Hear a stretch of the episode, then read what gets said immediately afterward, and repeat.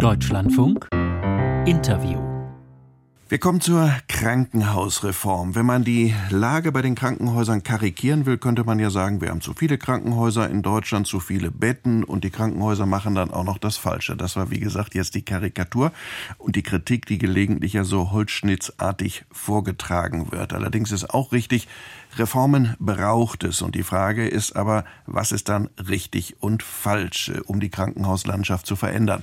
Darüber wird im Moment zwischen Berlin und den Bundesländern gestritten. Wir wollen jetzt mit einem reden, der in seinem eigenen Bundesland in Nordrhein-Westfalen schon einiges gemacht hat. Karl-Josef Laumann ist jetzt als Gesundheitsminister bei uns am Telefon. Guten Morgen, Herr Laumann. Ja, schönen guten Morgen.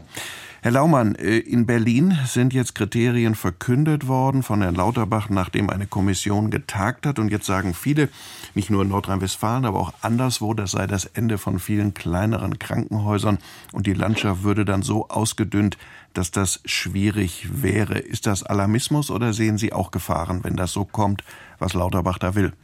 Ja, ich sehe da, was die Expertenkommission des Bundesgesundheitsministeriums vorgeschlagen hat. Wenn das so kommt, äh, ist das finde ich gar nicht umsetzbar. Denn die Simulationen der Krankenhausgesellschaft hätten ja, haben ja gezeigt, was es bedeutet.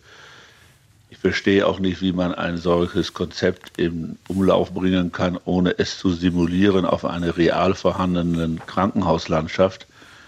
Aber fangen wir doch erstmal bei den Gemeinsamkeiten an, denn wir müssen ja was Gescheites hinkriegen, denn die Krankenhäuser sind ja nun mal wichtig und Sie haben es ja eben selber gesagt, so wie es jetzt ist, kann es auch nicht bleiben.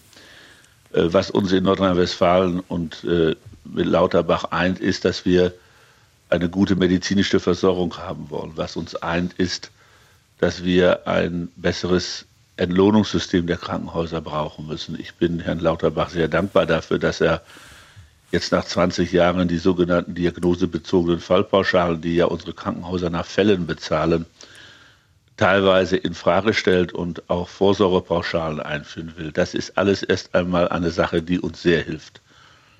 So, und jetzt hat Lauterbach eine Krankenhausplanung überlegt, die in einem Punkt sehr verwandt ist mit dem, was wir in Nordrhein-Westfalen in den letzten drei Jahren erarbeitet haben, dass wir Krankenhäuser nicht mehr nach Betten planen, sondern nach Leistungsbereichen und Leistungsgruppen.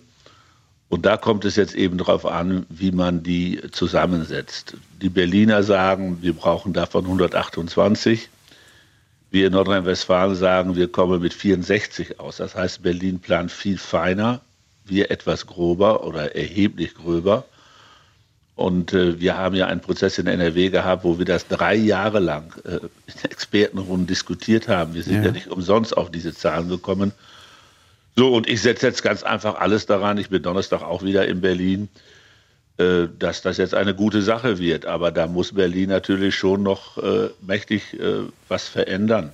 Ich äh, nehme mal nur einen Bereich raus, der ja oft äh, auch in diesen Simulationen, die dann jetzt in den verschiedenen Ländern gemacht worden sind, auffällt, dass zum Beispiel die, die Geburten, die Geburtsstationen, dass die in einer Art und Weise zusammengelegt werden, dass dann ganze Landstriche sind, wo, wo es überhaupt keine Geburtsstationen mehr gibt, äh, weil eben bestimmte Dinge fehlen, von denen viele Fachleute sagen, ja, das muss eigentlich gar nicht so sein. Ist das eines der Probleme, wo Sie sagen, da passt das eben nicht zueinander? Ja gut, an dem Punkt kann man es sehr plastisch darstellen. Die Krankenhausgesellschaft hat ausgerechnet, wenn man es so macht, wie das zurzeit in Berlin äh, auf dem Papier steht, dann würde das für Nordrhein-Westfalen bedeuten, dass es in ganz NRW noch ganze 26 Krankenhäuser gibt, wo Kinder geboren werden. Jetzt müssen Sie wissen, bei, bei, bei 17, 17, oder 18 Millionen Menschen. Ja, wir haben da auch noch Gott sei Dank in unserem Land 175, äh, 180.000 Geburten. Das heißt, im Schnitt hätte dann jedes Krankenhaus im Jahr 6.000 Geburten.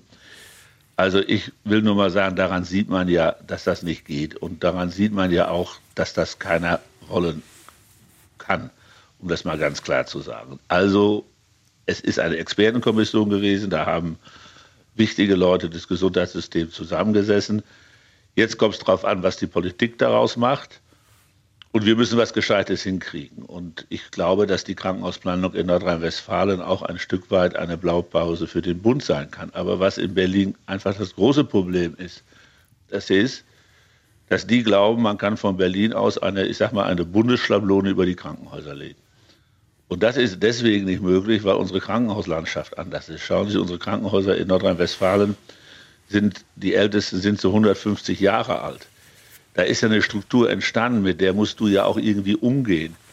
Und äh, die Krankenhauslandschaft in Mecklenburg-Vorpommern ist eine völlig andere. Unsere im Rheinland ist anders wie die in Westfalen, weil wir im Rheinland in jeder großen Stadt eine Universitätsklinik haben. Im westfälischen Landesteil bei sieben Millionen Einwohnern haben wir nur eine Uniklinik klassischer Art in Münster.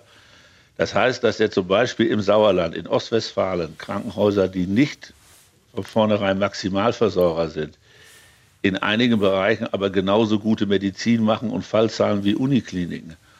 Und deswegen muss man es eben sehr viel differenzierter sehen und eine regionale Krankenhausplanung machen. So, das ist ja der entscheidende Punkt, Herr Laumann. Wie, wie kommen wir jetzt dahin, dass auf der einen Seite der Anspruch, dass sich da was verändern muss, das ist ja völlig unumstritten, das haben Sie auch gerade gesagt, dass das gelingt und dass auf der anderen Seite das aber in den Regionen so passiert, dass da keine Kahlschläge, ja, äh, dass da keine Kahlschläge stattfinden.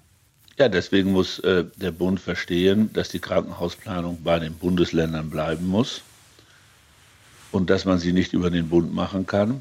Und der Bund muss eine zweite Sache verstehen, dass man Krankenhausplanung nicht über Gremien des Gesundheitswesens machen kann, die sich nirgendwo verantworten müssen.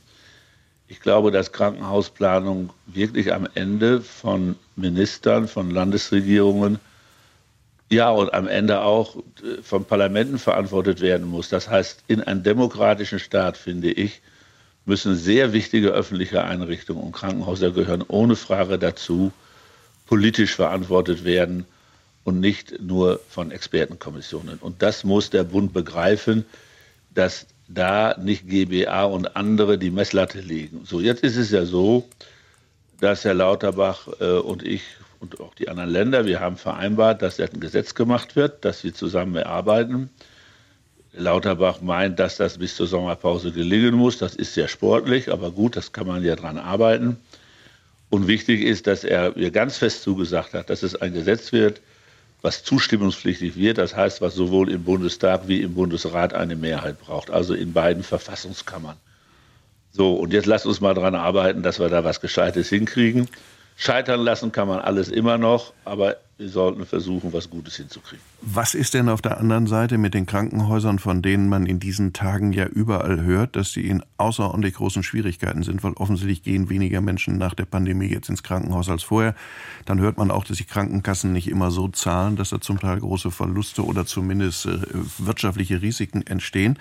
Äh, und viele Krankenhäuser sagen, wir stehen kurz vor dem Konkurs. Wir haben überhaupt nicht die Zeit, dahin zu kommen, dass man irgendwas verändert. Ist das Alarmismus oder sind Sie da auch beunruhigt?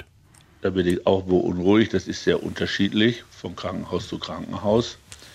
Aber das ist ja auch eine wichtige Komponente, die man bei Krankenhauspolitik sehen muss. Krankenhäuser müssen für die Menschen erreichbar sein. Ich will in Nordrhein-Westfalen zum Beispiel, dass die Menschen in 20 Minuten ein Krankenhaus der Grund- und Regelversorgung erreichen können. Denn Sie müssen ja immer sehen, daran hängt ja auch die Notfallaufnahme. Und ich finde, die darf nicht zu weit von den Menschen weg sein. Auch in den ländlichen Regionen muss man in 20 Minuten, 25 Minuten mit dem Rettungswagen ein Krankenhaus erreichen können. Und deswegen muss man das regional sehen. So, wie kriegen wir jetzt hin, dass die Krankenhäuser aber eine schwarze Zahl schreiben?